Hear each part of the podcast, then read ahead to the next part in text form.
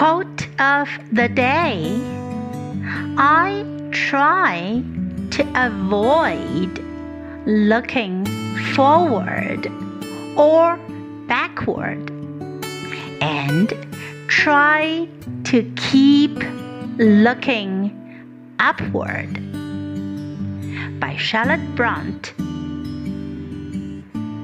I try to avoid looking forward or backward and try to keep looking upward.